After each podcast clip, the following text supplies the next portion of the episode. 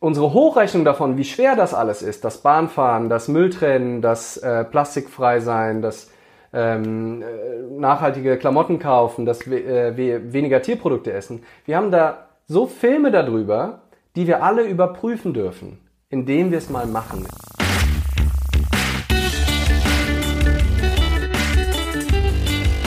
Die Heldenstunde, euer Podcast für ein gesundes und bewusstes Leben. Herzlich willkommen in der Heldenstunde. Es begrüßt dich dein Gastgeber Alexander Metzler. Schön, dass du wieder dabei bist. Und ja, wir sind mitten im August. Strahlende Sonne, blauer Himmel. Da denken wir eher nicht an Nebel, aber um Nebel soll es in dieser Heldenstunde gehen. Mein Gast heute in der Heldenstunde ist Speaker. Er ist Trainer, er ist Musiker, er ist ein sehr guter Snowboardfahrer und auch Autor. Und sein neues Buch Unfog Your Mind, also lichte den Nebel in deinem Kopf. Das ist sein neuestes Werk, da werden wir auch drüber reden, aber auch, wie wir unsere eigene Welt, wie wir unseren eigenen Verstand und wie wir unseren Planeten ein bisschen vom Nebel befreien können. Herzlich willkommen in der Heldenstunde Leander Greitemann. Hey, schön, dass ich hier sein darf. Freut mich mega. Ich bin immer froh, wenn ich die Anmoderation einigermaßen hinbekomme, ohne mich zu versprechen. Yeah, sehr gut. Ich kann es bezeugen, first try und on point. Also ich, ich bin sehr zufrieden. Sehr schön. Leander, schön, dass du da bist. Uns beide verbindet relativ viel. Wir haben ja vorgestern schon mal, wollten wir ein kurzes Telefonat zur Termin ähm, zur Terminabstimmung machen. Das war weit über eine Dreiviertelstunde, als wir dann fertig waren mit dem Telefonieren. Da sind wenig Reibungspunkte und viel, äh, vieles, was wir, glaube ich, ähnlich sehen. Deswegen wird es, glaube ich, ein schöner Talk werden. Unfog Your Mind. Das Buch habe ich gelesen. Ich äh, will auch gleich mal direkt am Anfang Werbung dafür machen, dass man es mal gesehen hat, denn es ist voller schöner Tools und was mir natürlich als Designer wahnsinnig viel Freude macht, eine schöne Haptik, eine schöne Gestaltung, tolle Typografie und so weiter, Farben, Formen, also das ist ganz, ganz toll. Ich habe hier sogar den richtigen äh, das, das richtige Lesezeichen dabei. Also es hat mir sehr, sehr viel Freude gemacht. Das können wir jetzt natürlich schwer zusammenfassen, aber du hast ja diverse Tools im Buch angesprochen. Was wären denn so deine drei Favoritentools, um den Nebel zu lichten? Boah, da ich habe ich hab mir eigentlich ich habe mir nie die Mühe gemacht durchzuzählen, ähm, aber ich, da sind 20 Kapitel, an jedem Ende gibt's Lifehacks und ich denke, es sind so im Schnitt ungefähr drei. Also müssten es ja, ich bin nicht gut in Mathe, aber ungefähr 60 ähm, Tipps sein. Davon jetzt die Top 3.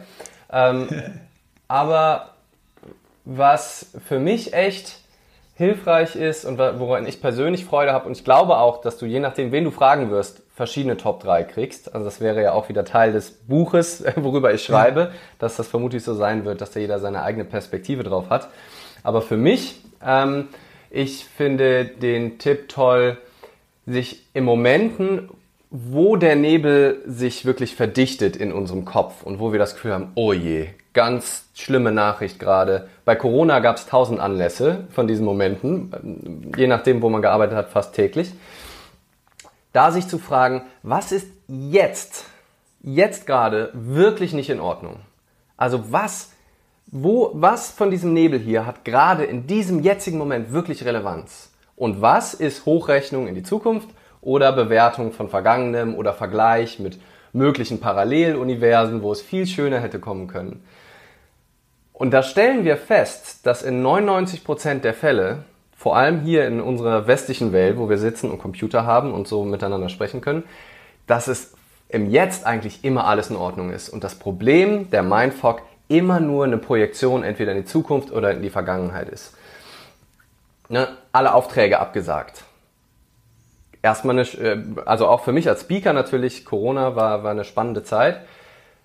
Klar, passiert da erstmal was, kommt da so ein kleine Wölkchen und wenn es mir dann aber gelingt und ich gut drauf bin und ich mich frage, was ist jetzt nicht in Ordnung? dann stelle ich fest, naja, eigentlich mache ich gerade nur Hochrechnung darüber. Ich wollte doch diesen Vortrag halten, es wäre so schön gewesen. Oder, oh, was ist, wenn jetzt ein Jahr lang alle Vorträge ausfallen? Kann ich dann noch meine Miete bezahlen? ähm, ich hatte auch so viele Pläne, was wird passieren, alles Hochrechnung in die Zukunft. Und wozu ich einladen möchte, und das findet sich in mehreren Kapiteln des Buches, ist mehr in die Präsenz zu kommen und dass die Zufriedenheit und möglichst äh, nebelfreies Dasein besteht, wenn wir mit der Aufmerksamkeit, unserer Energie und unseren Gedanken im jetzigen Moment sind. Und im jetzigen Moment ist meistens, wirklich allermeistens alles in Ordnung. Und das, äh, auch wenn es nur ein kleiner Tipp ist, das war jetzt schon äh, gesprochen, ein halbes Kapitel dazu, aber das ist wirklich ein mächtiges Tool, wenn dir das gelingt, diesen Schritt zurückzugehen. Das ist im Prinzip jetzt auch schon wie ein zweites äh, Tool, halt dieses innezuhalten und sich nicht zu verlieren in den Gedanken, und das einfach mal zu beobachten aus so einer Vogelperspektive, ich nenne das ja den Bluebird-Modus, also über die Wolken zu gehen, den ultimativen Perspektivenwechsel zu machen und zu versuchen, den Nebel von oben zu betrachten. Die Metapher kommt halt aus dem Bergsport, ne? Je höher du gehst, irgendwann bist du immer über den Wolken. Und wenn du dann so eine gewisse Desidentifizierung mit den Gedanken entwickelst, also wirklich nicht mehr zu sagen, ja, das, sind alles, das ist alles wahr, was ich da denke und das wird genauso kommen und ich werde kein Geld verdienen und mein Bankkonto wird leer sein und ich muss meine Wohnung verlassen und ich werde auf der Straße landen. Wenn ich da drin bin im Nebel, sieht das alles fürchterlich aus. Aber wenn es mir gelingt, drüber zu gehen und das wie so ein neugieriger Wissenschaftler zu beobachten, dann dürfen die Gedanken immer noch da sein. Die müssen gar nicht weg. Aber sie fühlen sich viel leichter an und ich kann mit viel mehr Gelassenheit dem Denkenden zugucken, wenn ich mich nicht damit identifiziere, wenn ich das nicht für wahrnehme, was ich sehe, sondern es nur wahrnehme. Ja, das waren zumindest mal zwei, aber viele Ausführungen, deswegen belassen wir es vielleicht erstmal bei den Top 2.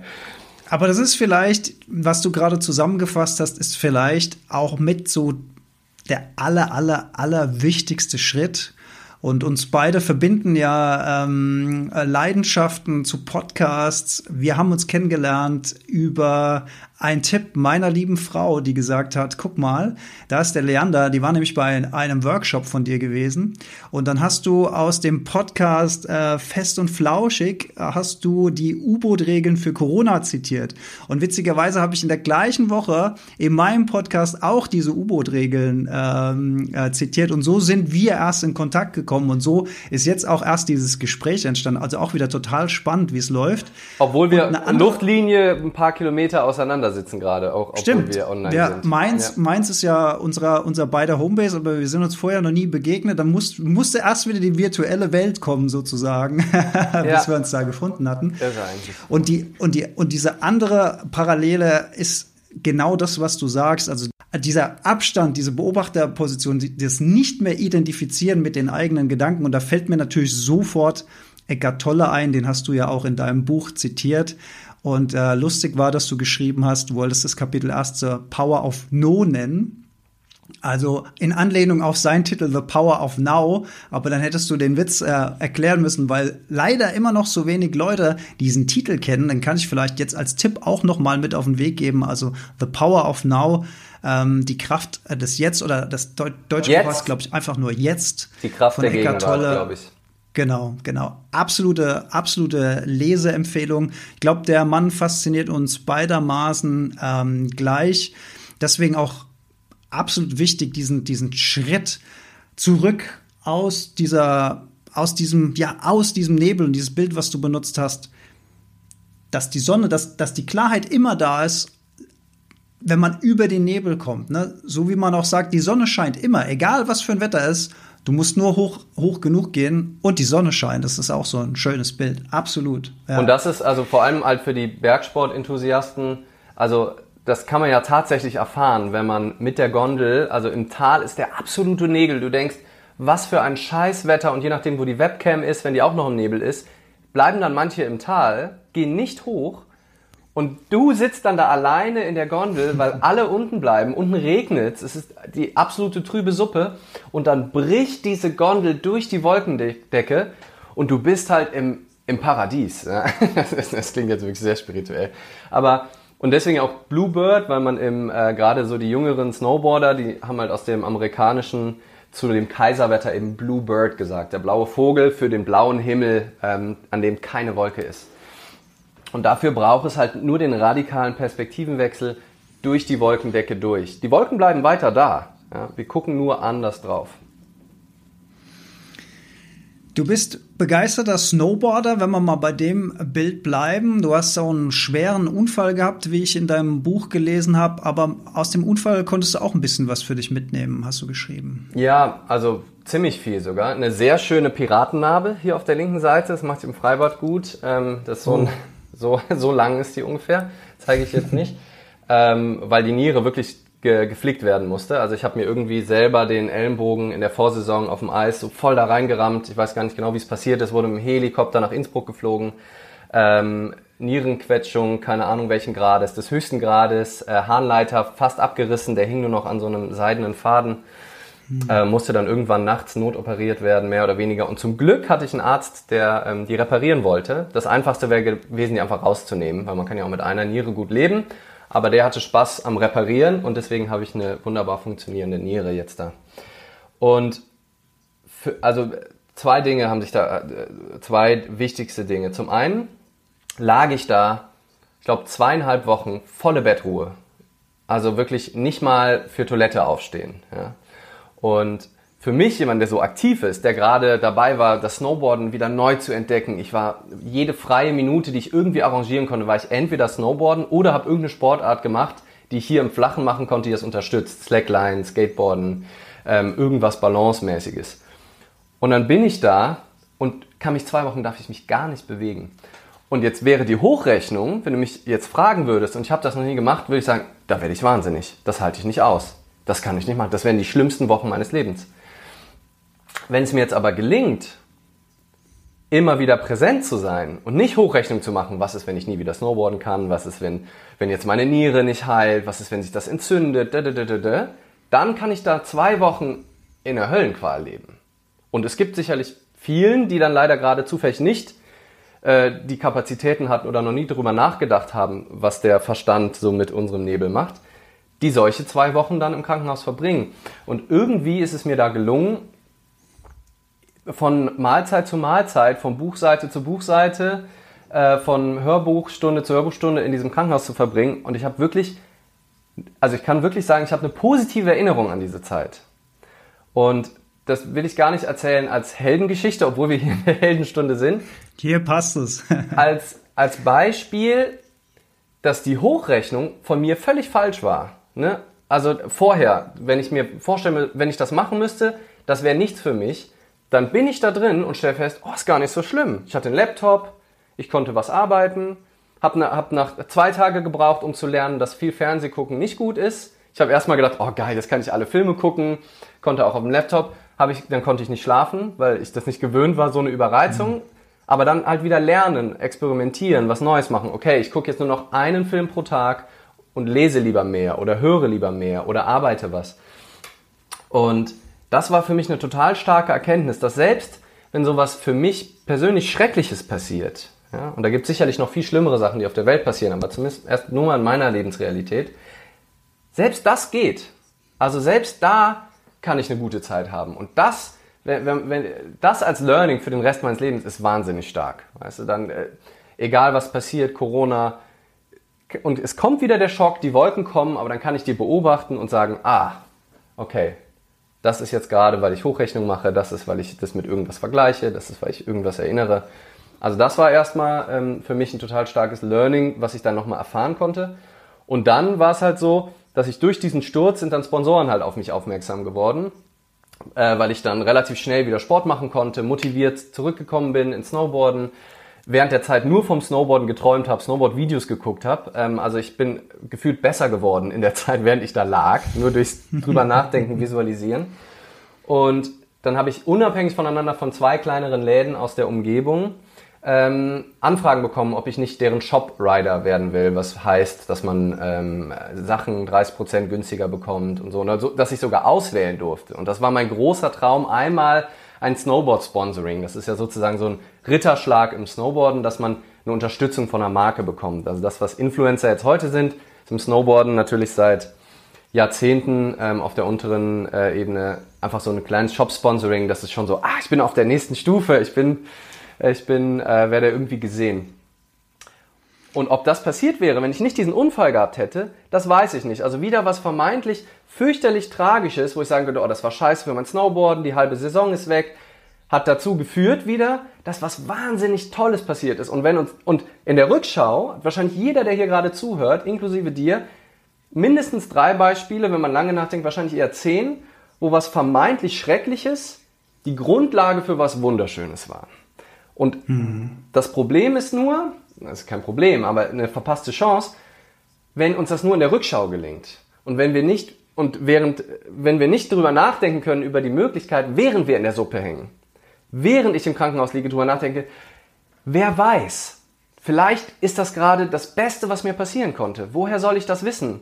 Wer weiß, ob ich mir am nächsten Tag, wenn ich mir nicht an dem Tag die Niere geprellt hätte, wäre ich vielleicht am nächsten Tag so übermütig gewesen, dass mir das Genick gebrochen hätte. Also kann ich richtig froh sein, dass ich mir die Niere verstaucht habe. Und da denke ich noch, und da bin ich äh, noch an der Realität vorbei, dass sich ein Sponsoring sich daraus ergeben hat. Und es geht gar nicht darum, dass so, also noch einen Satz, sorry, ja. Äh, es geht gar nicht darum, dann alles immer so positiv zu malen und das direkt alles toll zu sehen, aber eher mit so einer Ich weiß es nicht Haltung. Also ich muss mir gar nicht unbedingt immer die rosa Farben, rosansten Farben malen, aber wir malen halt in der Regel gesellschaftlich konditioniert eher die düstersten Farben. Und da mal gegenzuhalten und zumindest auch mal die positiven Aspekte versuchen zu sehen, um so ein neutrales Bild zu bekommen und zu sagen, ich weiß es nicht, was sich daraus ergeben wird. Vermutlich hat es irgendwas Gutes und das kann ich auch denken, ohne an irgendwelche großen Mächte im Universum zu glauben, die es immer gut mit mir meinen, sondern einfach ganz pragmatisch. Ja. Das erinnert mich an so eine alte Zen-Geschichte, wo äh, dem, dem Zen-Meister ver vermeintlich äh, gute oder schlechte Sachen passieren und die Dorfbevölkerung läuft immer zu ihm und sagt, Mensch, hast du ein Glück? Und er sagt, mag sein. Oder Mensch, hast du ein Pech? Und er sagt, mag sein, warten wir mal ab, schauen wir mal. Und immer sind aus diesen Sachen, wo er vermeintlich Pech gehabt hat, hat ihn vor irgendwas geschützt, was schlimmer geworden wäre oder was vermeintlich Glück gewesen wäre, hat dann zu was Schlechtem geführt. Also diese Neutralität, darum geht's, glaube ich, ne? das erstmal neutral zu betrachten und zu sagen, okay, schauen wir mal. Ich weiß nicht so ganz, was es bedeutet. Das hilft uns natürlich nicht in diesen Mindfuck reinzukommen, den du ja immer so schön beschreibst. Ja. Mir ist noch ein Gedanke gekommen, dadurch, dass du das natürlich geschafft hast, da in so ein positives Mindset reinzukommen. In dieser Krankenhauszeit hast du natürlich auch deinem Körper wahnsinnig dabei geholfen zu heilen. Ne? Yes. wenn du da hockst natürlich. und bist sauer und, und, und, und äh, beschwerst dich über dein Schicksal und bist äh, frustriert und traurig und dann fühlt sich der Schmerz ganz anders an und so weiter dann äh, tust du natürlich nichts für deine Heilung. Das war natürlich auch ein Riesenschritt. Absolut, genau, stimmt. Danke. Habe ich, äh, hab ich so in dem Zusammenhang tatsächlich noch gar nicht gesehen, aber es ist ein super wichtiger Punkt, klar. Also, und da finde ich jetzt äh, nochmal wichtig, die Meta-Bemerkung zu machen, weil ich die für meinen Geschmack noch zu selten höre, dass es halt wirklich in diesem Positive, Think, Positive Thinking Hype und Good Vibes Only nie um so einen Zwang gehen sollte. Weil wenn du da liegst in dem Krankenhausbett und sagst, ich muss das jetzt positiv sehen, du weißt doch, es ist mhm. nur in deinem Kopf. Warum kriegst du Idiot das immer noch nicht hin? Du hast doch den Podcast gehört, du hast die Heldenstunde gehört. Das hat der Alex gesagt, hat der Leander gesagt, die sind beide nicht völlig blöd. Also muss ich blöd sein, weil ich krieg's ja immer noch nicht auf die Reihe.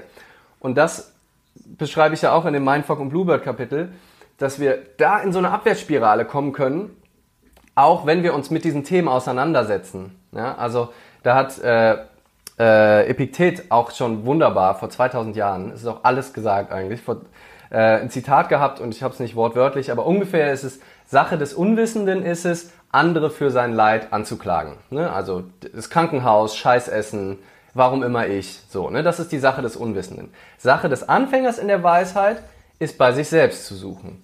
Ah, ich hab's in der Hand, ich bin der Schöpfer meiner Realität. Hm. Aber das kann halt wirklich auch zu Frustration führen. Deswegen ist der dritte Satz wichtig.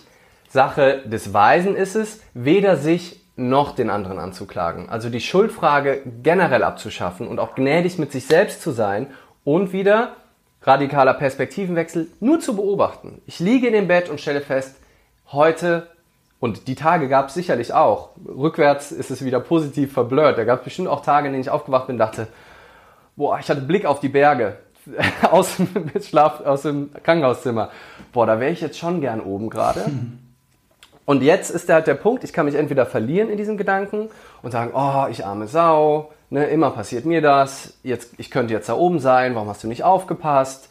Ähm, hättest du mal diesen Trick nicht gemacht? Äh, warum machst du überhaupt diese Scheißsportart? Oder ich beobachte halt diesen Gedanken und stelle fest, ah, wo kommt der denn jetzt her? Gestern war der nicht da, es war doch genau das gleiche. Warum kommt der heute? Spannend, das schaue ich mir mal an.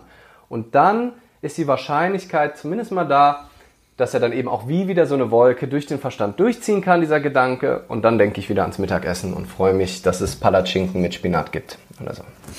Ja. ich bin, ich bin sehr ja. viel für Essen übrig. Also das hat mich, das Essen war tatsächlich gar nicht so schlecht. Und das hat, war, war für mich immer, also ach, in einer Stunde gibt es schon wieder Essen. Thema, es Thema Essen ist, äh, ist, ein, ist ein guter Punkt. Ähm, da sind wir auch sehr ähnlich eingestellt, äh, haben wir festgestellt. Ähm, dir liegt auch Tierwohl sehr am Herzen, dir liegt die Umwelt sehr am Herzen und ja, dieses das Ganze, was da draußen passiert in unserer Zeit, in der wir gerade leben, Stichwort Klimawandel. Da habe ich jetzt mal eine ein bisschen knifflige Frage vielleicht an dich, weil ich da auch ein wenig mit mir selbst hadere. Du sagst, ja, du bist begeisterter Snowboardfahrer. Ich bin früher auch Snowboard gefahren. Ich bin nicht gut Snowboard gefahren. Ich war, bin Berg runtergekommen, sagen wir es mal so. Das war schon okay, hat auch Spaß gemacht und so weiter. Aber ich habe irgendwann für mich, ähm, ich bin halt auch zehn Jahre älter, bin, hab das, hab das länger beobachtet. Ähm, die Pisten wurden immer voller. Es wurden immer mehr Pisten ausgebaut. Die Hütten wurden immer voller. Es wurde auch immer teurer. Es wurde irgendwann für mich absurd. Und dann habe ich, äh, Schlüsselerlebnis war, dass ich auf dem Lift gefahren bin und unter mir bei einer Kreuzung sind zwei Skifahrer in der Kreuzung so dermaßen ineinander geknallt, dass, dass da einfach nur noch eine weiße Wolke war und einzelne Fetzen auseinandergeflogen sind von, von Mützen und, und Skibrillen. Das war so ein krasser Unfall, wo ich, wo ich so, so gedacht habe, ah, Alex, ist das nicht alles Wahnsinn? Ist es nicht eigentlich Wahnsinn, dass du dich in dein Auto hockst, dass du sechs, sieben, acht Stunden irgendwo hinfährst in die Berge, dass du dann da so unfassbar viel Geld für Unterkunft bezahlst, das Equipment bezahlst, den Skipass bezahlst, das Essen bezahlst. Weißt du ein bisschen, worauf ich hinaus will? Ich Auch diese, genau, diese Stauseen, ja. der Strom, der da verbraucht wird. Ähm, wir haben überall Tauwetter, es wird überall künstlich beschneit. Du bist begeisterter Snowboarder. Was, was sind deine Gedanken? Ja, ähm, also da, das ist tatsächlich eine knifflige, knifflige Frage, aber ich habe mir natürlich auch viele Gedanken darüber gemacht und ich kann dir den aktuellen Stand äh, meiner, meiner Gedanken mitteilen, ähm, mit dem Anspruch, dass die sich jederzeit auch ändern dürfen. Mhm. Ähm, also meine Ernährung, da, es fängt im Prinzip damit an, meine, für die Ernährung ist für mich wirklich das Allerwichtigste das Tierwohl. Und das ist für mich also der, der Hauptgrund, mich vegan zu ernähren, weil ich das Gefühl habe, dass wir Menschen, äh, Menschen sage ich nämlich schon, äh, anderen Spezies, die ein ähnliches Empfinden haben wie wir, Leid zufügen auf einem Level, das so unnötig ist, weil es gibt so viele leckere Sachen, man muss halt einfach nur was anderes essen. Ähm, das, ohne dass ich groß auf, auf irgendwas verzichten muss. Ich kann sogar weiter Burger essen mittlerweile, ich kann weiter Schinken essen, ich kann alles weiter essen. Ich muss halt nur die Story darüber loswerden, dass da Tier drin sein muss, dass mir das schmeckt. Ähm, das heißt, da ist gar nicht der Klima, also Klimaaspekt kam dann für mich dazu, aber meine allererste Motivation, warum mich das seit zwölf Jahren schon umtreibt, war immer das Tierwohl. Ähm, weswegen es, wenn es mir jetzt nur um Tierwohl ginge, sogar gar keinen Widerspruch geben müsste. Also, weißt was ich meine? Ähm, weil, genau, also das erstmal das. Aber mittlerweile ist jetzt ähm, das Klima auch mit dazugekommen und so habe ich mich dann doch irgendwann gefragt, hm, ja, das ist natürlich jetzt nicht die geilste Sportart und gibt es nicht auch andere Sportarten. Und ich bin erstmal dann dazu gekommen, dass ich seltener runterfahre und dafür länger, ne, also die Autofahrten pro Saison reduzieren kann, aber hat sich irgendwie auch immer noch nicht so richtig gut angefühlt. Dann bin ich jetzt seit so ein, zwei Saisons, ähm, oder ich bin ja, habe jetzt das zweite Jahr meine Bahncard 100 und ähm, bin da total happy, habe meine kannst dir vorstellen, bei meinem Job als Speaker und als Snowboarder, was ich da für Kilometer auf der Uhr hatte, will ich eigentlich gar nicht drüber reden, aber ich mache es mal sicherheitshalber schon. Also hatte irgendwie, keine Ahnung, 30, 40.000 Kilometer pro Jahr, ne? 30 wahrscheinlich eher. Ähm, bis mich mal ein Freund auf diesen blinden Fleck angesprochen und gesagt, sag mal, dir ist das doch so wichtig, irgendwie weniger Impact. Ähm, ist, passt das überhaupt? Ist das irgendwie kohärent? Und dann war ich erstmal natürlich, wie Ego-Fuzzi dann im Kopf reagiert, so erstmal, so ein bisschen, ich mache doch schon genug, ich ernähre mich doch vegan, jetzt stelle ich mal nicht so an, ich kaufe im Unverpackt ein, ich mache doch so viel. Und dann habe ich das aber sacken lassen und drüber nachgedacht und gedacht, ja, stimmt. Und jetzt habe ich, glaube ich, ungefähr 3000 maximal Kilometer im Jahr mit dem Auto. Ähm, es sei denn, ich mache halt eine längere Reise, aber so in der Regel, also ein Zehntel davon, weil ich halt eben die Bahncard 100 habe und fahre zum Beispiel auch jetzt in die Berge. Es ist ein bisschen umständlich, aber mit dem Zug. Das heißt, ich habe ein Boardbag, was vollgepackt ist, habe einen schweren Rucksack, hieft dann immer ein bisschen, aber das ist mir wert und ähm, fahre dann halt wirklich nach Innsbruck einfach, habe da Freunde, mit denen entweder gehe ich dann direkt am Hausberg in Innsbruck fahren oder ähm, wir fahren halt noch ein paar, äh, paar Kilometer zum nächsten Skigebiet. Das heißt, da konnte ich schon mal zumindestens weiter meine Leidenschaft machen und aber gucken, wie kann ich denn diese Leidenschaft so CO2-neutral wie möglich gestalten. Ja. Ähm, nichtsdestotrotz ist, hat es so ein bisschen schon einen Dämpfer bekommen und ähm, ich, ja, also es kann gut sein, dass ich also in ein paar Jahren das auch weniger bis gar nicht mache. Aktuell bin ich schon, ich werde ja auch noch gesponsert. Ähm, aktuell, ich werde allerdings auch nicht mehr jünger. Also irgendwann wird sich auch das Thema von alleine klären. Was für mich aber bei generell Weltretten äh, wichtig ist, ähm, oder bei, wir, wir wollten es ja auch mal Unfuck uh, Your World nennen, oder Unfuck Your World, oder auch in dem Zusammenhang passt auch ganz gut Unsmog uh, Your World, mhm. ähm, dass es eine Milliarde Möglichkeit gibt, einen Beitrag zu leisten. Und jeder von uns kann extrem viel tun, ohne dass es ihn eigentlich groß was kostet. Wir haben nur wieder diese Vorstellung in unserem Kopf, oh, also auch ich hatte jahrelang die Überzeugung, Bahnfahren ist nichts für mich, das ist zu unpünktlich, das ist zu umständlich. Ähm, ich fahre so gern Auto, da habe ich meine Ruhe, da kann ich meine Podcasts hören, da kann ich äh, rappen, da kann ich mitsingen, das kann ich alles nicht in der Bahn. Bahn ist unzuverlässig, die kommt immer zu spät. All diese Stories, die ich aber selten, und das war wieder ein blinder Fleck von mir, gechallenged habe und einfach mal wirklich konsequent mal die Bahn benutzt habe. Und mit dieser Bahncard 100 haben die sich alle auf den Kopf gedreht. Ich bin so ein leidenschaftlicher Bahnfahrer geworden. Wenn ich, ähm, Autofahren ist immer noch in Ordnung, aber ich freue mich richtig auf so eine lange Bahnfahrt, was man da alles machen kann. Ich mache äh, Wall-Sits, also so äh, Ober Oberschenkeltrainings irgendwo in den Fluren habe meistens Terrabänder dabei, kann durch die Gegend laufen, kann pinkeln, ohne dass ich mein Auto anhalten muss, rase mit 300 km/h mit Ökostrom weiter Richtung Ziel, kann währenddessen pinkeln. Dadurch, ich trinke viel, also ich pinkel auch viel. Das ist, ist super effizient. Ähm, wenn man Lust hat, lernt man noch Leute kennen. Ich kann E-Mails beantworten. Ich kann alle möglichen Arbeiten, die mir sonst nicht so Spaß machen, machen mir in der Bahn viel mehr Spaß. Ähm, es ist großartig. Also kann ich da einen echten Beitrag leisten, ohne dass ich irgendwie, dass, dass ich das Gefühl habe, das kostet mich was. Andere Menschen kommen vielleicht nicht so gut ohne Auto aus, weil die irgendwo im letzten hintersten Winkel wohnen. Der nächste Bahnhof, der halbwegs angebunden ist, ist irgendwie eine Fahrtstunde entfernt. Für die ist vielleicht was anderes total einfach. Die haben seit 50 Jahren die, die gleiche Hose und T-Shirt. Die kaufen gar keine neuen Klamotten ein. Die konsumieren wenig. Die haben einen eigenen Garten, pflanzen an unterstützen wenig die großen Konzerne. Für die ist das ein leichter Beitrag.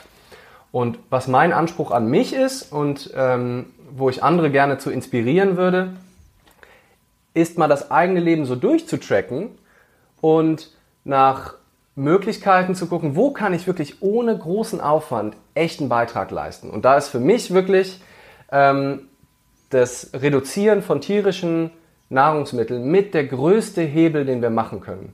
Also erstmal nur, nur ein bisschen reduzieren. Ja, damit mal anfangen, mal experimentieren, weil da sind ja auch wieder viele Stories. Oh, ohne mein Fleisch könnte ich gar nicht.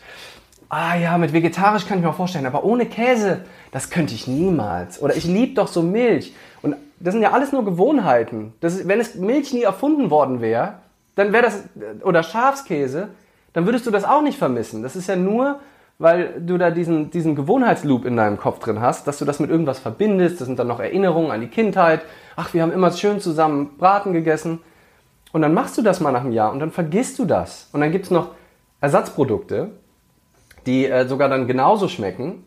Und dann ist es wirklich mega einfach. Und dann rettest du eben nicht nur die wirklich Abermilliarden Tiere pro Jahr aus Zwangsgefangenschaft und übelsten Verhältnissen, du, du machst die kompletten Regenwaldgebiete, die im, äh, in Brasilien, wo wir uns alle drüber aufregen, dass äh, Bolsonaro die freigibt, fast alles für unsere Massentierhaltung, damit da das Soja wächst, dass unsere Tiere essen. Katastrophe.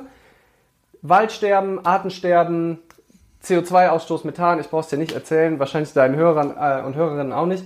Aber das ist so ein einfacher Hebel, zumindest für mich. Und wenn jetzt jemand da große Probleme hat, dann fährt der halt vielleicht kein Snowboard oder macht andere Sachen nicht. Aber ich glaube so, wenn jeder einen Beitrag leisten kann und wenn es auch nicht mehr so sehr Bürde ist, sondern zu sehen, und da, da habe ich ja vorhin angefangen, deine letzte Podcast-Folge zu hören, zur Symbiose, so ähm, wirklich Sachen zu finden, die mir gut tun, die dem Planeten gut tun und vielleicht noch anderen Menschen gut tun. Ja, wenn ich mehr Bahn fahre, dann habe ich mehr Zeit zum Arbeiten und es tut dem Klima gut. Wenn ich mich pflanzlicher ernähre, ist es gut für meine Gesundheit, ist es gut für die Tiere, ist es gut für den Planeten. Und dann ist es vielleicht nicht mehr so ein Aufopfern, was in den Medien häufig beschrieben wird, sondern was richtig Geiles, was Spaß macht, was mir Erfüllung gibt, was mich vorwärts bringt. Und dann muss ich auch nicht auf die Dinge verzichten, die mir Spaß machen, weil ich finde, es geht nicht darum, dass wir halt alle nichts mehr machen, also zum Beispiel sowas wie Snowboarden komplett verbieten, sondern halt gucken, wie können wir es eleganter machen, wie können wir es reduzierter machen und wie können wir halt manche Sachen wie Massentierhaltung einfach komplett abschaffen, weil das Irrsinn ist. Ja? Weil rein theoretisch könnte man ein Skigebiet und LAGS arbeitet daran, auch CO2-neutral mehr oder weniger betreiben. Ne? Wenn du das, die Energie aus den Staudämmen bekommst, wenn du coole Anlagen baust, wenn du da mehr recycelst, wenn du den Kunstschnee was reduzierst, wenn du die Saison was nach hinten verlegst, könnte man das schlau denken. In der Massentierhaltung kannst du einfach nicht schlau denken. Das ist einfach, das geht nicht. Also du kannst höchstens... Es ist von, von vornherein falsch. Einfach. Ja, es ist von vornherein falsch und deswegen boykottiere ich das auch vehement, weil ich sage, das ganze System ist falsch, da soll kein Cent von mir rein. Während ich sowas wie Snowboarden, was in Teilen wirklich auch jetzt nicht toll ist, oder ich dann auch mal vielleicht eine Socke kaufe, die in Bangladesch hergestellt wurde, was sicherlich auch nicht ganz toll ist, aber all diese Sachen gehen zumindest theoretisch und dann kann man gucken, dass man seine Sense vielleicht eher in Sachen steckt, die sich Mühe geben, irgendwie das nach vorne zu treiben. So, das war. Äh ja, das ist ein wichtig, wichtiger, wichtiger Punkt mit dem Sense, den du gerade ansprichst, das ähm, sage ich auch immer mal wieder in meinen Folgen, dass das Geld, was wir ausgeben, über unsere Zukunft entscheidet. Und das ist ja auch vielen Leuten gar nicht so bewusst, dass das Geld, den einen Euro, den ich an der Kasse bezahle, für welches Produkt damit feature ich ja auch wieder die Herstellungskette, damit feature ich, wie das hergestellt wird, was da alles an, an, an Konsequenzen dranhängt. Ich muss mal ganz kurz aufstehen. Ich krieg nämlich hier meine Meldung, dass mein Akku hier gleich leer ist. Ich habe nämlich vergessen, hier den Strom anzustellen. Jo. nice. Aber auf jeden Fall besser so, als wenn jetzt Nicht, einfach dass wir weg wärst. im Gespräch abrauschen, hochprofessionell. Ja. Sehr gut. Das ja, genau. Also das, das ist das. Wir, wir könnten und vielleicht machen wir das ja irgendwann nochmal. Und wenn ich irgendwann mal einen Podcast habe, machen wir es vielleicht auch nochmal andersrum. Ich könnte über das Thema nur quasi, wie verbessern wir die Welt oder oder auch. Ich habe gerade halt Animal Liberation von Peter Singer gelesen, was ja so die Bibel oh. für äh, Tierethik ist, der den Spezizismus so auch das erste Mal reingebracht hat. Habe ich gerade im Urlaub gelesen, deswegen bin ich so richtig im Thema drin. Meine Freundin hat Tiere essen gelesen von Saffron Four, oh. auch ein großartiges Buch. Ähm, deswegen glaube ich, weil das nicht unbedingt das Ziel jetzt für die heutige Folge war, dass wir uns vielleicht nicht drin verlieren. Ähm, aber ich hatte noch eine Synapse und die möchte ich kurz loswerden, auch nochmal für mich, dass ja auch viele mal sagen, naja, aber das Tier, was ich jetzt esse oder jetzt kaufe im Supermarkt, das ist ja schon gestorben. Das ist ja doch blöd, mhm. dass jetzt, also weißt du, das wird ja weg, das ist ja schon gestorben. Ja, aber ja. bei einem Boykott geht es nicht darum, Dinge, die, die vorher ähm, äh, äh, noch alle, weißt du, dass zum Beispiel, wenn du ähm, Shell boykottieren möchtest oder sagst, ich kaufe jetzt einen, äh, was ja häufiger stattfindet, wir kaufen jetzt nicht bei der Shell, weil die scheiß äh, Benzin herstellen, dann ist das Benzin ja auch schon gefördert worden. Aber bei einem Boykott geht es ja darum, dein Geld dahin zu fließen, wie du gesagt hast, für was Zukünftiges, damit zukünftig die Tiere nicht sterben. Mit dem, genau, dem kannst du nicht mehr helfen. Aber wenn du da wieder Geld gibst, dann motiviert das wieder irgendeine Firma zu sagen, ich stelle jetzt wieder mehr her. Die Nachfrage ist hoch, wir fahren die Produktion hoch, wir brauchen noch mehr Hühner pro Minute und dann äh, bist du halt in diesem System drin. Deswegen finde ich diese Idee des Boykottes auch, ich finde, das wird im Zusammenhang mit Veganismus das Wort gar nicht so viel benutzt. Ähm, aber ich glaube, da könnte man noch viel mehr Leute begeistern und sagen, nee, wir boykottieren jetzt erstmal. Du musst ja gar nicht dein Leben lang dich vegan ernähren. Wir boykottieren jetzt so lange diese Industrie, bis die, und weil manche Menschen würden ja sagen, wenn das Tier gut gelebt hat dann, und das am Ende einmal kurz den Kopf abkriegt, ist nicht so schlimm. Ja, dann boykottiere doch wenigstens mit uns zusammen so lange Tierprodukte, bis das eingetreten ist. Weil aktuell 99% des Tiers, was du isst, wenn du nicht gerade wirklich zum Nachbar irgendwo auf dem Bauernhof fährst, und selbst dann ist es kritisch, ähm, hat, ist das einfach eine, eine Illusion, dass, dass dein, das Tier, was du gegessen hast, ein schönes Leben gehabt hat. Deswegen lass doch mal gemeinsam boykottieren. Du musst gar nicht irgendwie in, Is, in einem Ismus beitreten, sondern einfach nur einer Boykottbewegung, die der Massentierhaltung inklusive Tönnies und deswegen wieder eine gute Sache durch Corona, im Anführungsstrichen, da nochmal die mhm. Aufmerksamkeit mhm. hin, ähm, dass solche, ja, irgendwie komisch gewachsenen, wie so Tumorgeschwüre Geschwüre in unserer ja, Gesellschaft. Absolut, ja, dass genau da richtiges Wort. keine Nahrung reingeht, wir diesen Tumor die, die, Energie abschneiden, da soll kein, keine, kein Futter rein. Es werden sich neue Arbeitsplätze finden. Die, ob die Arbeitsplätze überhaupt irgendjemand will, ist nochmal eine ganz andere Frage. Ist, dann finden sich halt eben in den Ersatzproduktfirmen. Also ich glaube, die würden alle lieber Erbsenpatties zusammendrücken oder Erbsenpoolen, als irgendwie Schweinehälften mhm. aufzuschneiden. Also, mhm. ja. So, aber ich glaube, wir müssen, sonst reden wir jetzt zwei ja, Stunden nur über. Ja, aber, aber letzten Animal Endes Liberation. ist das ja, aber letzten Endes ist das ja auch alles Nebellüften. Nebellüften ja. im eigenen Kopf, Nebellüften in der Welt. Also das, das passt ja schon gut zusammen. Und in, in dem Zusammenhang finde ich auch nochmal interessant zu fragen, ähm, Leander, wir hatten es kurz angesprochen in unserem Telefonat vorher, weil äh, wir sind ja jetzt auch ungefähr zehn Jahre auseinander. Wie siehst du denn die Zukunft oder wie behältst du persönlich dir ein positives Mindset und einen Optimismus und behältst auch diese Kämpfernatur, dass du sagst, Leute, das lohnt sich, umzuschwenken, das lohnt sich, wenn jeder Einzelne was macht, weil das ist ja auch immer so ein Nebel im Kopf, dass man sagt, oh, wenn ich jetzt auf mein Fleisch verzichte, wenn ich jetzt auf meinen Urlaub verzichte, wenn ich auf den zweiten Flug, äh, Urlaubsflug im Jahr verzichte, das macht doch überhaupt nichts aus. Die Flieger sind doch eh. Also all diese Gebetsmühlen, die da in unserem Kopf nebeln. Wie gehst du, wie gehst du damit um? Ja, ähm, das passt, ich glaube, und so sind wir auch auf dieses Thema gekommen, auch ganz gut zu dem Buch, was ich nach wie vor sehr empfehlen kann. Ich bin fast durch Factfulness von äh, Hans Rosling, heißt er, glaube ich. Rosling auf jeden Fall mhm. Nachnamen, ein Schwede, der viele blinde Flecken mal beleuchtet und sagt, naja, unsere Welt ist zwar noch nicht gut, aber sie ist besser. Ne? Also er, er, so einer seiner Hauptpunkte, wie ich ihn verstehe, ist, eine Welt kann gleichzeitig schlecht sein und besser. Ja, also nur weil wir vor allem halt über die Medien auch so ein bisschen verzerrt, ähm, ja immer die, die Katastrophen sehen, übersehen wir die langfristigen Zusammenhänge, was sich alles wirklich schon verbessert hat. Und das allein in den letzten 20 Jahren, da war ich 13 und du dann ungefähr 23, was sich da verändert hat auf der Welt, was er beschreibt, das war mir auch, obwohl ich mich viel mit Themen auseinandersetze, das gefühlt habe, ich bin irgendwie halbwegs informiert, viele Dinge gar nicht klar, wie dramatisch sich die Welt zum Positiven an vielen Stellen in den letzten 20 Jahren nur verbessert hat. Wie viele Länder von extremer Armut zumindest mal in so ein Zwischenstadium gekommen sind. Und sich damit auseinanderzusetzen, macht wahnsinnigen Mut. Was mir total Mut macht, ist auch zu sehen, wie sich Menschen auch in meinem Umfeld dann verändern, wie die darauf achten, wie auf einmal viel mehr Bahn gefahren wird außerhalb der Zeit von Corona, wie ähm, die Darstellungsstories auch auf Instagram sind, dass man sich mehr auch darüber zeigt, nicht, was habe ich für ein geiles Auto, sondern was trage ich zur Welt bei Gutes. Ob das jetzt nur Selbstdarstellung ist oder nicht, ist mir erstmal egal, solange es der Welt hilft.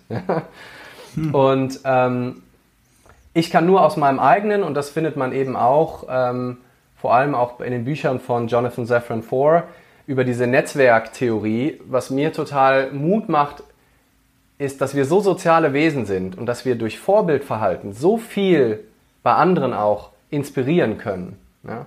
Wenn du inspirierst niemanden damit, wenn du sagst, ja, ich fände es auch mal wichtig, wenn, wenn weniger Fleisch gegessen würde, während du irgendwie in dein Würstchen beißt, was eben nicht aus Soja ist. Das, da sagt, dann pflichtet man sich gegenseitig zu, prostet noch mit der Wurst und sagt am Ende, ja, das müsste mal irgendjemand machen. Wenn dann aber jemand dabei sitzt und sagt, Leute, es ist ja in Ordnung, erstmal eure Wurst, ich will euch die auch nicht verderben und ich weiß auch, dass es nicht leicht ist. Für jeden ist auch unterschiedlich schwer, je nachdem, wie du aufgewachsen bist. Wenn du schon Met im Brei hattest, dann ist es wahrscheinlich schwerer, Veganer zu werden, als wenn du nur hin und wieder mal Fleisch bekommen hattest. Und da auch Verständnis für aufzubauen, aber halt voranzugehen und zu sagen, guck mal, es ist leicht. Du du hast, du kannst Energie haben, du kannst sportlich sein. Äh, du kannst, äh, du musst auch nicht irgendwie die ganze Zeit mit so einer Fresse rumlaufen, wenn du dich vegan ernährst, sondern damit so ein, als ein leuchtendes Beispiel voranzugehen, da kannst du so viele Leute inspirieren, die dann ja wieder Leute inspirieren. Und genau so hat schon immer gesellschaftlicher Wandel funktioniert, wenn nicht gerade die Leute auf die Straße gegangen sind und wirklich Führer geköpft haben. Stück für Stück für Stück. Das schreibe ich ja auch in meinem Kapitel Fang etwas mit dir an. Du musst halt einfach irgendwo anfangen.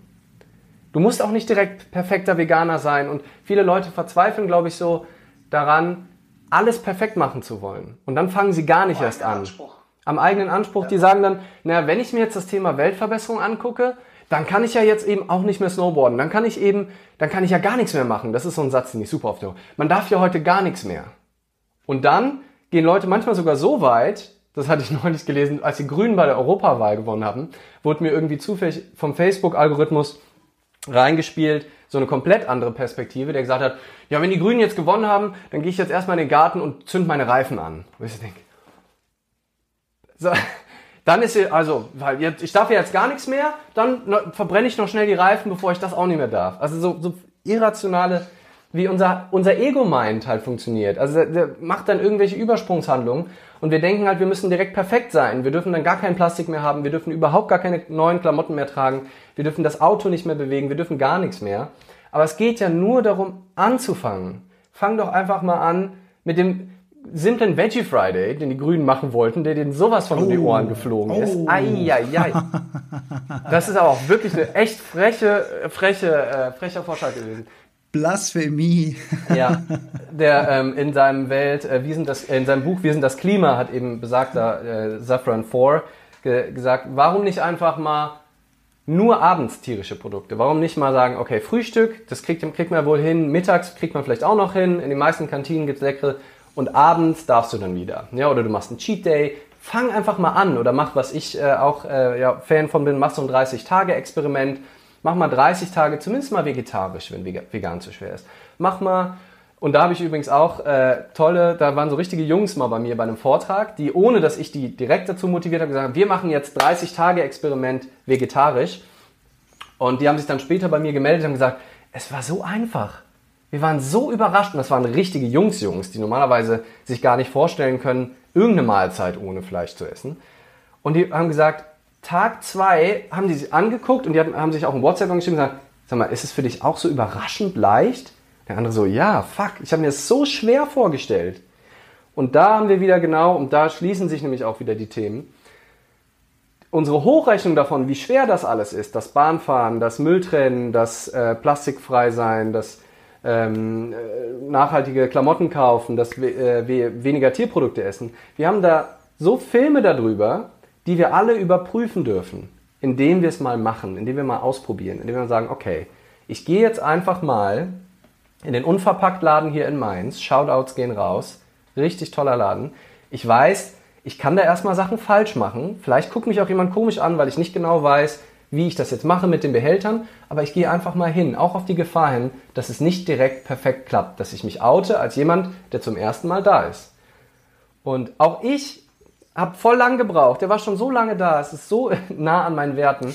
Auch ich hatte diese Stories und bin dann hingegangen und dachte, fuck, das ist ja easy. Das macht sau Spaß. Es hat extrem viele Vorteile. Ich kann mir genau die Grö Größen und Mengen nehmen, die ich will. Ich bin super nah irgendwie an den Lebensmitteln. Es macht sau viel Spaß. Ja, und das ist dann wieder ein nächster Schritt. Und dann mache ich vielleicht drei Monate mal wieder, verändere ich nichts. Und vielleicht habe ich in zwei Jahren Lust, mein Snowboarden zu kippen, weil sich das nicht mehr richtig anfühlt. Und darauf irgendwann komme ich auf die Idee, mein Auto zu verkaufen, weil ich sage, überflüssig. Und ins Carsharing zu gehen. Und, aber ich muss ja nicht alles auf einmal machen. Stufe für Stufe für Stufe fange ich mit irgendwas an, überprüfe die Konzepte, die ich darüber habe, was ich alles brauche und wie schwer das ist. Und mache das eben klar für die Welt, aber mach es auch für mich, weil es sich so schön anfühlt, weil es so kohärent ist. Wir haben, mhm. viele von uns haben ja dieses Schwert irgendwo immer im Nacken von eigentlich lebe ich über meinen Verhältnissen. Eigentlich ist mein Lebensstil nicht cool für diese Welt.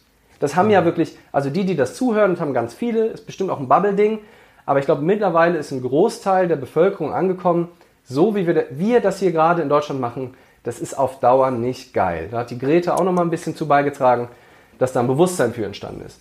Und das ist ja für dich und für den Mindfuck in deinem Kopf auch nicht geil, wenn du jeden Tag oder unterbewusst und dann zwischendrin mal wieder bewusst so ein kleines Schuldgefühl hast und denkst, ja, fuck, das Fleisch, was ich hier esse, ne, geil ist das ja eigentlich nicht. Dass ich jetzt mit dem Auto gerade zum Supermarkt fahre, obwohl ich da auch zu Fuß oder mit dem Fahrrad hingehen könnte, nicht so geil. Und es hilft auch nicht, sich dann immer schuldig zu fühlen, aber ich glaube, man kann sich da gar nicht so leicht von freisprechen. Aber warum nicht anfangen? Und wenn du schon mal angefangen hast, das fühlt sich direkt schon gut an. Und dann, wenn das etabliert ist, in deine Gewohnheiten übergegangen ist, ist es gar kein Aufwand mehr. Und dann fügst du das nächste hinzu. Stück für Stück für Stück. Und nie mit dem Ziel, an irgendeinem perfekten Ideal anzukommen. Ich glaube, da müsste man wirklich den gesamten Ausstieg aus dieser Gesellschaft wagen.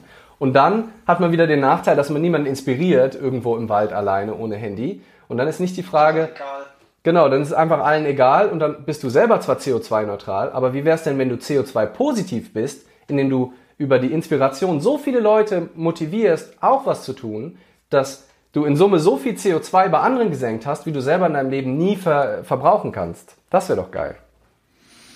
Das ist äußerst spannend, was du sagst. Und ich bin ja als, als Deutscher mit dem Mindset aufgewachsen, dass Deutschland ein sehr grünes Land ist, dass wir eine sehr umweltfreundliche Bevölkerung sind, dass bei uns alles schön Müll getrennt wird und alles toll ist.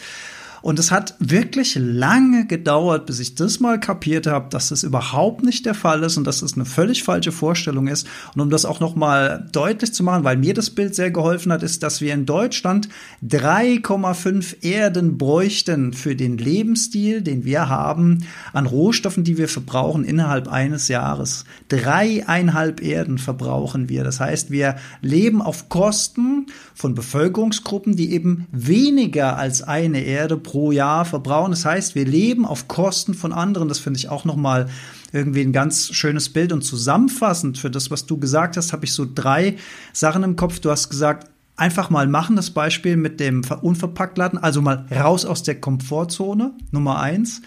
Dann äh, hast du, ah, jetzt verdammt, wenn man redet, vergisst man es wieder.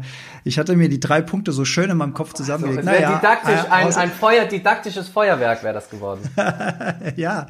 Ah, die 30-Tage-Challenge, das war das, das war immerhin das zweite. Das habe ich nämlich bei Zuckerfrei genauso gemacht. Da habe ich eine 30, äh, nee, das war sogar eine 90-Tage-Challenge. Vegan war eine 30, nee, nee, vegan war eine 90-Tage-Challenge.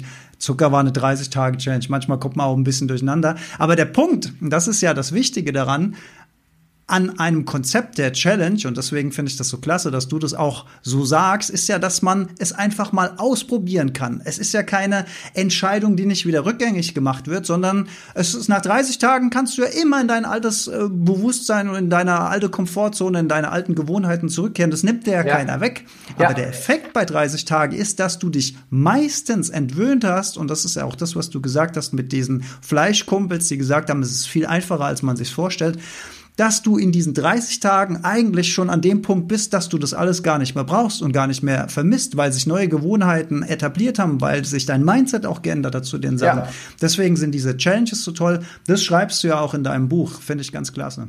Ja, total. Also weil wenn ich noch nie was Veganes gegessen habe und ich kenne all die Gerichte und ich gehe so durch und die meisten wissen ja noch nicht mal, dass sie hin und wieder auch vegane Sachen essen. Also wenn du irgendwie äh, Spaghetti Arabiata oder Penne Arabiata magst, dann hast du schon häufiger was Veganes bestellt. So, also das kommt ja noch dazu. Das, das ist, das kommt, es ist halt Neuland. Du bist dann Anfänger in was Neuem. Ja, das ist ja auch diese Idee von fang etwas mit dir an. Häufiger Anfänger zu sein. Wir haben so ein Bild von Anfängern als Idioten, als Leuten, die es halt nicht gebacken kriegen. Dabei sollten wir, finde ich, die Anfänger auf die höchsten Podeste stellen, weil das sind die Menschen, die nicht in ihren Mustern drin bleiben. Das sind die Menschen, die sich was trauen, die was anderes machen, die was probieren, die, vor allem die, die wir als Anfänger wahrnehmen, die sollten wir nochmal extra feiern, weil die erlauben sich sogar dabei gesehen zu werden. Ja, es gibt ja ganz viele Anfänger, die erstmal dann äh, Jahre in irgendwelchen Zimmern verschwinden und dann erst, wenn sie einen gewissen Status haben, sich trauen, das mit der Welt zu teilen. Mach doch all die Fehler, die du machst beim veganen Ernähren, teil die doch. Du bist Anfänger, du hast keine Ahnung. Du musst erstmal anfangen, Zutatenlisten ein bisschen zu lesen. Oder du informierst dich, lernst was, probierst was aus, machst auch Fehler. Auch ich habe neulich wieder irgendwie was bestellt, was auf der Karte sehr vegan aussah. Und dann was bekommen, wo halt dann vielleicht doch irgendwo ein Käse dabei ist oder so. Und dann muss man halt überlegen, wie man damit umgeht. Aber es geht eben ums Anfangen. Und ähm, da habe ich gerade auch, ich habe nochmal die Seite im Buch ge äh, gesucht, weil ich ja auch äh, nicht immer so genau weiß, was ich da äh, geschrieben habe. Aber das passt genau ähm, zu dem, was du nämlich auch gesagt hast. Ähm, das sind diese Punkte, die uns vorm Anfang immer hindern, ist, ähm, dass wir das Gefühl haben, dass wir das dann immer so machen müssen. Ne? Also dass ähm, hier, ich glaube, hier schreibe ich genau, wenn wir anfangen, können wir auch wieder aufhören. Sobald wir feststellen, dass die neue Ernährungsweise, der neue Job, der neue Lebensstil uns nicht glücklich macht, können wir jederzeit etwas Neues beginnen oder zu Altem zurückkehren. Und das ist auch der große Unterschied zu so einem Neujahrsvorsatz, wo man sagt, ab jetzt, dieses Jahr mache ich viel mehr Sport. Erstens ist es unkonkret, das ist schon mal ein Problem. Aber vor allem ist diese Vorstellung, oh Gott, ich muss jetzt ein komplettes Jahr lang, wie soll das denn gehen?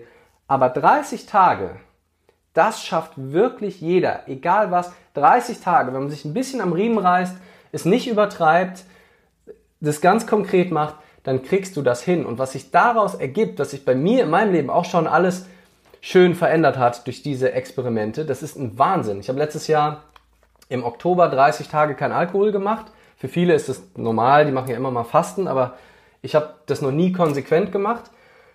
Und vor allem, wenn man das so in der Off-Season macht, also wenn man das während der Fastenzeit macht, dann sagen, ah, okay, er fastet oder ah, okay, die ist schwanger. Aber einfach mal so random mit den Kumpels, war Saisoneröffnung beim Snowboarden in, äh, in Hintertux, da wird normalerweise viel Bier getrunken. Die Angst davor, dann den Jungs zu sagen, ich trinke heute ein alkoholfreies Bier mit euch. Ich, ich trinke übrigens das ganze Wochenende keinen Stück Bier mit euch. Das braucht Mut. Da muss man erstmal die Komfortzone verlassen. Für manchen mehr, für manchen weniger, für andere ist es unvorstellbar. Aber diese Erfahrung, mal gemacht zu haben für 30 Tage, mal konsequent Nein zu sagen zum Alkohol und immer wieder, auch wenn nette Leute, die Eltern meiner Freundin auf mich zukommen, sagen, ach, einen kleinen Sekt vorab, nee, danke, ich trinke heute nichts. Ne, so, wenn dann Leute, also können sich Leute ja persönlich angegriffen fühlen. Man hat das Gefühl, man beleidigt ihre Mutter, wenn man sagt, ich trinke nicht, ich trinke heute keinen Sekt mit dir. Was, was denn mit dir? Was, was denn mit dir? Trinken und dann kommt die Hochrechnung. Trinken wir jetzt nie wieder zusammen, wird es nie wieder so schön wie früher. Und das, was, wie das verändert, mein Leben jetzt und meinen Umgang mit Alkohol verändert hat, wie ich jetzt häufiger in Situationen, wo ich früher einfach nur aus sozialem Druck Ja gesagt hätte. Schnapsrunde, komm, alle dabei. Ach komm, gut, ich trinken, obwohl ich eigentlich gar keinen Bock habe, nur aus Angst vor dem sozialen äh, Druck. Und heute, durch diese 30 Tage, schaffe ich es viel häufiger zu sagen, nee, Schnaps, sorry, trinke ich eigentlich gar nicht. Oder, weißt du, wir treffen uns zwar heute zu zweit, aber ich, ich glaube, ach, ich starte mal mit einem alkoholfreien Bier und wahrscheinlich bleibe ich auch dabei. Nur weil ich einfach mal angefangen habe. Vorher hatte ich immer das Bild, das halte ich niemals aus. Diese Zurückweisung, was denken die denn von mir? Der vegane, äh, alkoholfreie Guru, jetzt hat er völlig den Verstand verloren. Das all die, all die Hochrechnungen. Und es geht. Auch das habe ich überlebt. Und kann ich aber nur sagen, weil ich es probiert habe, weil ich damit angefangen habe. Trinke ich trotzdem ab und zu ein Bier? Ja. Kann sich das auch wieder ändern? Absolut. Aber gerade fühlt es sich gut an, mehr bei dem zu sein, was sich richtig anfühlt und nicht nur aufgrund von äußeren Zwängen da irgendwie Ja zu sagen zu einem Sekt Sonntagnachmittag um drei, wo ich genau weiß, in einer halben Stunde habe ich Kopfweh. Ich finde, bei so Sachen und Alkohol ist da ein guter Punkt, habe ich ja auch eine eigene Folge dazu, wo ich so ein bisschen erzähle mit meinen Alkoholerfahrungen, auch gerade hier so auf dem Dorf und so weiter. Und wir beide haben ja hier Mainzer, äh, du bist ja in der Stadt, ich bin im Mainzer Umfeld. Und auch gerade hier in Reuhesse, wie wir hier ja sagen, ja, ist ja der Wein sehr, äh, ist ja, ist ja total in unserer Kultur verankert. Wir haben ja. die ganzen Weinfeste auf den, auf den äh, ganzen Dörfern. Wir haben das, den Weinmarkt in, in Mainz, riesige Feste, ähm, die ganzen riesige Besäufnisse so auch. Massendrogenkonsum. Wenn das, wenn man sich vorstellt, das würde mit Ecstasy oder die würden sich zum Koksen treffen und liegen da, also du läufst ja, also ich, für Leute von außerhalb, das kann man sich dann, das sind zum Teil Oktoberfestbilder, jeden Sonntag. Also so, die liegen am Rhein um 14 Uhr, zum Teil laufen da Zombies rum oder liegen mitten auf der Straße, weil die sich so besoffen haben. Also, aber jetzt, wir wollen den Leuten jetzt nicht auch noch ihren Alkohol wegnehmen, die armen Zuhörer und Zuhörerinnen. Naja, da kommt am Ende kommt es ja dann auch wieder auf den eigenverantwortlichen Umgang mit, mit all diesen und auf den eigenen Nebel im Kopf letzten Endes an. Du hast ähm, vorhin auch angesprochen, dass man andere Leute ähm, inspirieren kann. Du hast äh, Instagram angesprochen. Ich habe mir hier noch mal aus deinem Buch rausgeschrieben, was ich nämlich auch spannend finde, weil das so eine ja mm, so ein Mitbringsel unserer unseres digitalen Zeitalters ist das Thema Selbstmarketing, das da sogar äh, Erich Fromm zitiert, der das damals schon angesprochen hat. Das war natürlich lang bevor Facebook oder lang bevor TikTok oder whatever oder Instagram. 76, glaube ich, ne? Oder? 9, 79, ja. 79. Ja, sehr genau. gut. Ja. Sehr gut. Ich habe aber gerade selber geguckt. Genau, genau, genau.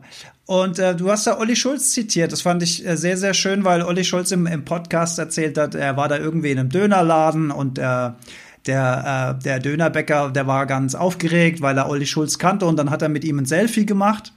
Und statt dass er, also der, der Dönerverkäufer, sich jetzt diese, diese Chance nutzt, um ein bisschen mit seinem Idol zu sprechen, sich ein bisschen auszutauschen, diesen Moment, also das jetzt auszukosten, hat er angefangen, das Bild auf Social Media zu posten. Und während Olli Schulz da noch stand, weil er nur damit beschäftigt zu gucken, wie viel Likes und was er da für Kommentare hat, das ist doch auch echter Nebel im Hirn, oder? Ist das so ja. ein was ist das mit unserer Zeit?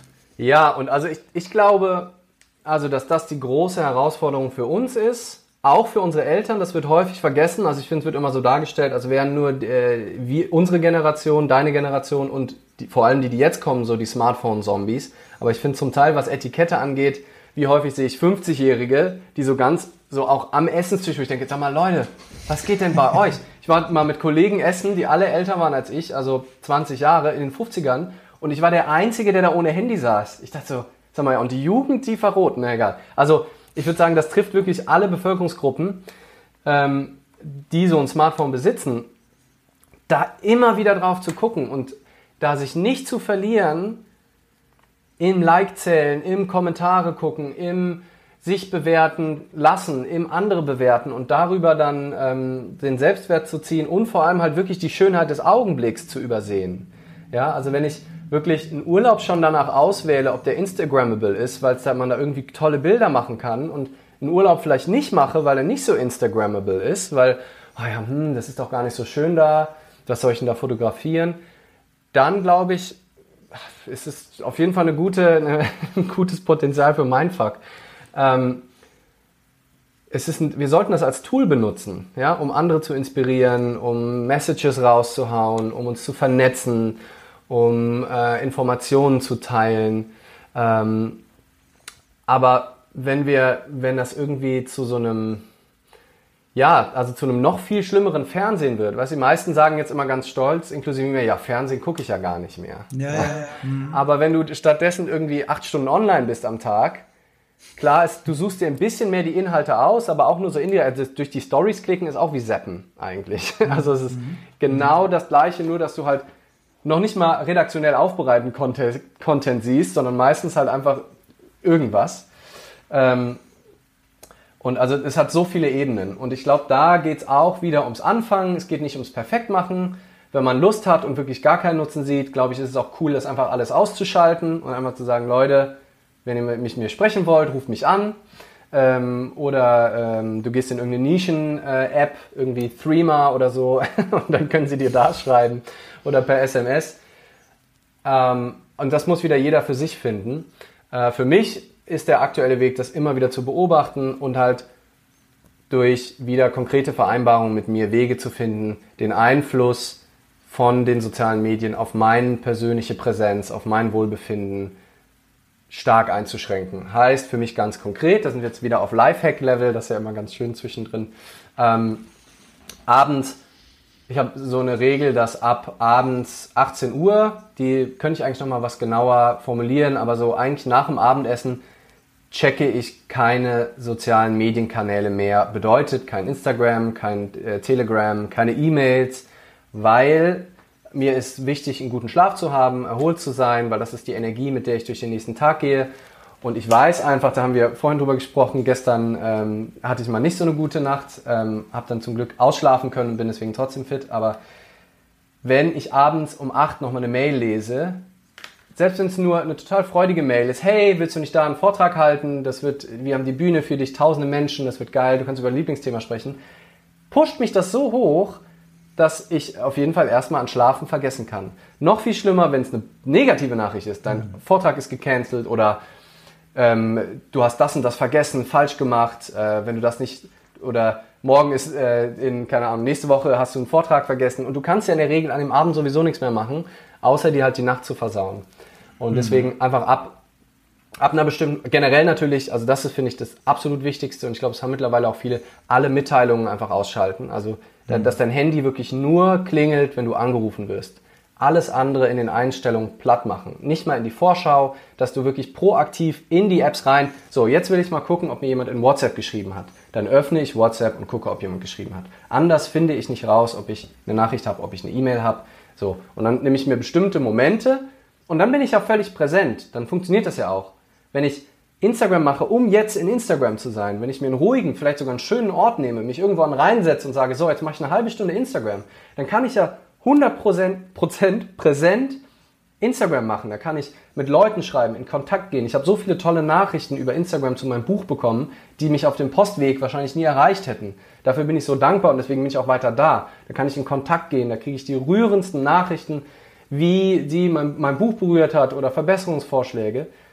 Aber dann mache ich Instagram und sitze nicht am Tisch und will eigentlich essen, bin eigentlich mit meiner mhm. Freundin, bin eigentlich mit Freunden, aber dann bimmelt mein Handy und selbst wenn ich das Handy nicht raushole, ich weiß, da ist ein warmes Gefühl in meiner Hosentasche, da ist eine Nachricht, die wartet darauf gelesen zu werden. Vielleicht ist es jemand, der sagt, wie toll mein Buch ist. Und dann muss ich es doch rausholen. Irgendeine Zeit lang halte ich das noch aus, dass ich nicht drauf gucke, aber wenn es bimmelt, irgendwann ist wie so ein, wie so ein Wasserstand mhm. im Kopf, irgendwann muss ich gucken. Und das holt mich aus dem Arbeiten, aus dem Flow, das würde mich jetzt aus dem Podcast holen, wenn jetzt hier irgendwas bimmelt. Und deswegen Mitteilungen aus, morgens versuche ich auch die ersten paar Stunden nicht drauf zu gucken, klare Zeiten einrichten. Ähm, vielleicht auch mal so 30 Tage selber, selbst wenn man sich nicht keinen Detox komplett machen will, ist auch toll, sowas wie 30 Tage mal nicht durch Feeds scrollen. Also nur selber senden, wenn man äh, selber aktiv ist auf Social Media und das auch braucht, vielleicht um Kontakt zu halten, mal 30 Tage zu sagen, ich gucke mir nichts von anderen an. Ich zähle auch nicht meine Likes, ich sende, beantworte vielleicht noch Kommentare, that's it. Auch, auch spannend. Auch das kann man immer, immer wieder machen, um äh, so ein bisschen den Abstand zu wahren. Bewusst mal das Handy zu Hause lassen, bewusst rauszugehen ohne Handy, fühlt sich wahnsinnig nackt an, zumindest für mich. Also, weil da so viel drin ist, da sind Maps drin, ich kann, weiß, ich kann immer wen erreichen, ich kann was bezahlen. Aber einfach mal spazieren gehen ohne Handy, zusammen mit der Freundin, mit dem Freund in die Stadt, kein Handy dabei, sich gut verabreden, dass man sich nicht verpasst. Oder nur ein, äh, nee, einer ein Handy mitnehmen bringt auch nichts und da wieder Handy in einem anderen Raum schlafen lassen, auf keinen Fall neben dem Bett, würde ich sagen, Wecker mhm. kaufen. Also und da kann ja jeder Wege finden, die für, für dich funktionieren. Wenn du irgendwie Kinder hast, die dich nachts immer anrufen, weil sie besoffen irgendwo abgeholt werden können, dann macht es vielleicht nicht Sinn, dein Handy in Flugmodus zu packen in einen anderen Raum. Dann musst du es vielleicht am Bett haben. Aber dann kannst du vielleicht andere Wege finden, ähm, wie du dich so ein bisschen aus diesem, aus dieser Zange des süchtig machenden Effekts von Social Media rausnehmen kannst. Also wieder Herr über das Werkzeug werden und nicht das Werkzeug zum Herr werden lassen. Und auch sehr schön dein, dein Ansatz mit nur senden. Das wäre dann nämlich auch ein Kompromiss, eine Zwischenlösung, weil ich da auch immer so ein bisschen für mich hin und her überlege. Ich, ich neige da auch immer so ein bisschen vielleicht ähm, zu sehr übers Ziel hinauszuschießen, sage, okay, jetzt mache ich aber mal drei Tage lang komplett Digital Detox und lass mir doch alle die Ruhe und weg das Ding. Aber das ist, ähm, das ist eine spannende Zwischenlösung, die werde ich für mich auch mal ausprobieren. Und das Wichtige ist noch, noch, noch ein Aspekt, wenn man das macht, dann wirklich ähm, auch nicht verzagen, wenn man merkt, sich dabei erwischt. Also weil es ist so automatisiert. Du wirst wahrscheinlich trotzdem mal dann durchwischen, aber wichtig ist wieder, und da kommt die Achtsamkeit ins Spiel, da kommt das Beobachten, das Wahrnehmen. Oh, was mache ich denn gerade? Das ist ja spannend. Zumachen. Und dann aber wirklich konsequent, keine Ausnahmen, immer dann sofort zumachen, wenn es mir bewusst wird. Dann in dem Moment. Und dann auch nicht eine halbe Stunde mit Verurteilung und Geißelung verbringen, sondern einfach weiter lernen, abspeichern, beim nächsten Mal vielleicht ein Stück früher bewusst werden. Sehr schön, sehr schön. Und das alles, das trägt dazu bei, den, den Nebel im Mind, im eigenen Geist zu, zu lichten. Ja, und wenn wir das machen bei uns selbst, wenn wir andere inspirieren, wenn das eine Welle macht, dann entnebeln wir auch buchstäblich die Welt. Und das war ja auch das, wie du aus deinem Buch rausgegangen bist. Warum nicht auch so ein bisschen unfuck your mind, unfuck your world, unfuck the world, also die Welt entnebeln, den Nebel aus, aus, aus der Wahrnehmung rausnehmen. Lieber Leander, vielen, vielen Dank für deine Zeit. Mir hat sehr viel Spaß gemacht. Ich will mal noch hinweisen, ähm, da werden wir uns dann auch höchstwahrscheinlich sehen, weil in Mainz planst du demnächst ein Event und zwar am 29. Oktober. Was hast du davor? Yes. Und zwar zusammen, ne, also es ist ja alles immer vernetzt, die Welt, zusammen mit einer Freundin aus dem Studium hier an der Uni Mainz, äh, die liebe Ellie. Äh, die hat einen Workshop-Raum ab Oktober, glaube ich, hier in Mainz in der Nähe vom äh, Blockwerk, wer das kennt, äh, ehemals Phoenixhalle Gegend.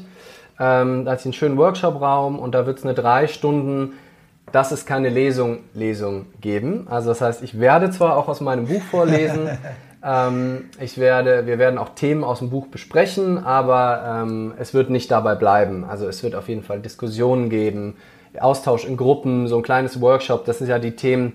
Also ich bringe im Prinzip ich freue mich so irre darauf, weil ich habe drei Stunden Zeit, alles, was mir Spaß macht. Also ich, wir können nicht zusammen Snowboard fahren, aber ansonsten alles, was mir Spaß macht, alles, was ich denke, was sinnvoll ist, in einen Rahmen zu packen. Also ich kann vielleicht was Musik machen, ähm, dann äh, kann ich, können wir Training machen, wir können wirklich Experimente vor Ort machen, die ich ja sonst im Buch immer nur anbiete. Aber dann macht man die alleine. Es ist viel schöner, wenn man sowas macht mit anderen, also Gedankenexperimente visuelle Experimente, wir können uns austauschen, ich kann vorlesen, äh, wir, können in die Diskussion gehen, solche Diskussionen, wie wir gerade geführt haben, ähm, weiterführen und haben da drei Stunden Zeit mit echt einer ausgewählten Gruppe an Menschen. Ähm, natürlich auch Corona-konform. Äh, mal gucken, wie die Regeln bis dahin sind. Äh, das ist mir aber super wichtig, dass es passt. Und wenn es eben nicht geht oder wenn jemand aufgrund von Corona dann eine Woche vorher sagt, nee, ich fühle mich unwohl, obwohl alles eingehalten wird, kriegt natürlich jeder auch immer sein Geld äh, zurück, keine Frage. Wird mich aber beeilen, weil entsprechend ist natürlich die Anzahl der, der Karten begrenzt. Ähm, lieber jetzt mal eine sichern und dann ähm, zur Not nochmal der Mama schenken, wenn man es selbst doch nicht schafft. hast, du, hast du die Ticketpreise parat?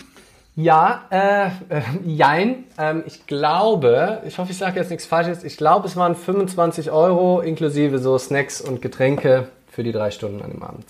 Also geistig und körperlich für alles gesorgt für rund 25 Euro. Wir werden das nochmal in den Shownotes, werde ich einfach auf deine Webseite hinweisen. Da wird man in Zukunft noch detaillierter was zu der Veranstaltung finden. Und dein Instagram-Account, da hältst du auch immer sehr aktuell, richtig? Korrekt. Also Instagram habe ich Freude dran gerade, ähm, viel auch in den Stories äh, Gedanken spontan zu teilen. Das finde ich das Tolle, dass ich dann, die nicht perfekt sein müssen, auch dann wieder weg sind nach 24 Stunden. Einfach mhm. mal äh, eine Idee rauszusenden. Ähm, da ist auch auf dem Laufenden in der Link, in meinem Linktree in der Bio findet man auch immer alle aktuellen und relevanten Links. Insofern auf Instagram folgen ist immer eine gute Idee. Ähm, ja, setzt. Ich habe auch, nach, ich hab auch nach wie vor das Gefühl, dass auf Instagram noch jedenfalls ein sehr konstruktiver, positiver Ton herrscht. Man bekommt, wenn überhaupt, konstruktive Kritik. Sehr selten, dass da mal was Negatives kommt. Ähm, Finde ich nach wie vor. Geht, geht dir das auch so? Voll. Also ich liebe die ja. Plattform. Also im Vergleich zu Facebook äh, bin ich zwar noch angemeldet, ähm, aber da ist, was da bei mir im Feed mittlerweile auch seit Corona, ey, wie viele Leute einfach da Sachen posten, wo es mir wirklich die, die eiskalt den Rücken runterläuft.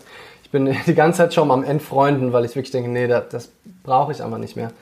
Äh, weil ich halt auch super viele Leute habe, mit denen ich einfach connected bin, die, äh, ja, die ich gar nicht kenne, die mir halt gefolgt sind, weil die mein Buch lesen oder so. Das ist ja bei Facebook auch ein bisschen anders. Da bin ich befreundet mit Menschen, wo ich gar keine Ahnung habe, wer das ist. Ähm, und, aber Instagram ist total toll. Also finde ich auch. Habe ich super viel äh, coolen Austausch. Äh, mag das auch. Schick da gerne Sprachnachrichten rum, eben von irgendeinem Spaziergang am Rhein. Äh, bin im Austausch, äh, freue mich da auch auf Fragen einzugehen und so. Also gerne ähm, da auch immer kontaktieren. Ja.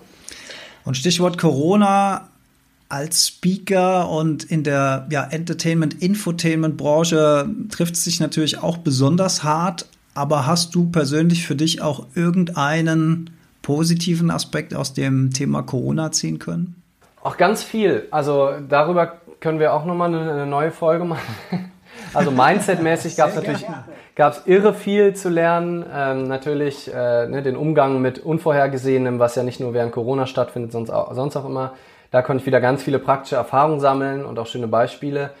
Ähm, für mich war es total toll, also auch wenn äh, monetär nicht so spannend, aber dass ich wirklich die Zeit und Muße hatte, auch mal mich mit Instagram auseinanderzusetzen, weil genau in der Zeit habe ich jetzt eigentlich erst so richtig angefangen, die Plattform wirklich zu nutzen. Dann kam ja mein Buch noch parallel raus, das heißt, ich konnte da viel draus vorlesen, darüber sprechen, das besprechen, ähm, da mir auch Gedanken dazu machen. Also insofern hat das wunderbar ähm, gepasst. Und ich bin halt wirklich viel digitaler geworden, auch im Denken, also gezwungenermaßen. Damit habe ich zwar auch schon angefangen, hatte auch eine Challenge aufgenommen, eine Online-Challenge äh, mit damals noch Gedankentanken, jetzt Grader, noch vor Corona und die kam dann zufällig genau an Corona raus. Das war halt wirklich perfekt. Dadurch haben wahrscheinlich halt auch, da haben irgendwie 6000 Leute teilgenommen. Äh, ich weiß nicht, ob das so viele gewesen wären, äh, wenn die alle hätten arbeiten müssen. ähm, insofern, das war auch total cooles Timing und hat mich total bestärkt. Also ich hatte immer das Gefühl, echter Kontakt, echte Freude, echter Austausch kann nur in der wirklichen Präsenz stattfinden. So, zumindest in Teilen war das immer noch so ein tiefer sitzendes Glaubensmuster, was nicht so ganz weggehen wollte. Und das habe ich jetzt wirklich ge gedroppt. Also jetzt auch unser Austausch hier. Es wäre sicherlich schön gewesen, wenn wir uns gesehen hätten, so. Ich hätte, wir hätten uns halt nicht mehr die Hand gegeben, das ist halt dann schade. Vielleicht hätten wir so einen Fuß aneinander gehalten oder so. Aber ich glaube, also ich kann mir nicht vorstellen, dass unser Gespräch hätte noch geiler sein können. Also insofern ist doch, wir mussten uns beide nicht bewegen. Äh, wir haben uns gesehen. Also das ist wirklich, und wahrscheinlich hätten wir uns, wenn Corona nicht gewesen wäre, hätten wir uns getroffen. Und wir werden uns auch, auch immer mal wieder treffen, wenn das sinnvoll ist. Aber dass wir jetzt diesen Austausch so haben und das so genießen, das ist auch ein Stück weit Corona.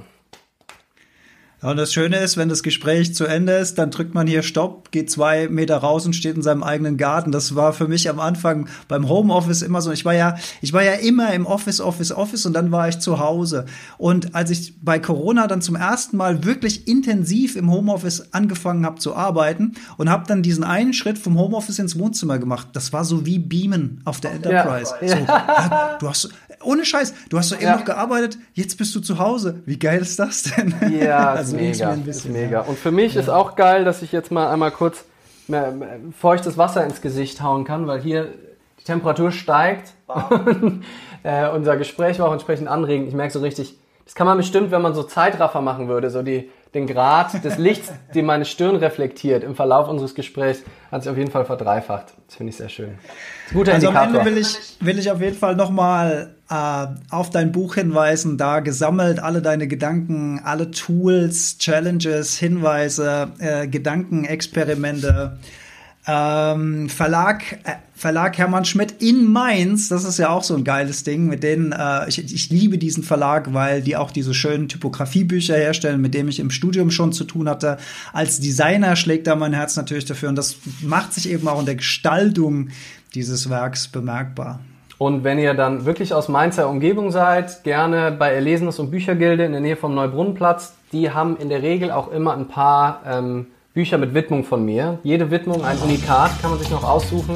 Habe ich mir immer was Neues einfallen lassen. Also nicht bei Amazon bestellen, wir, bei, wir, bei dieser Weltverbesserungsfolge bitte, sondern entweder direkt beim Verlag oder am allerliebsten noch bei eurem Lieblingsbuchladen.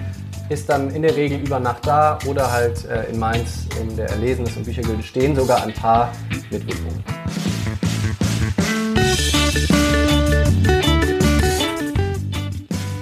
Auch wieder eine kleine Tat, die ein bisschen was zu einer schöneren, unvernebelteren Welt beiträgt. Leander, vielen Dank für deine Zeit. Mir hat sehr viel Spaß gemacht. Danke dir, Alex. Es war ein Fest. Bis zum nächsten Mal. Mach's gut. Ciao. Ciao.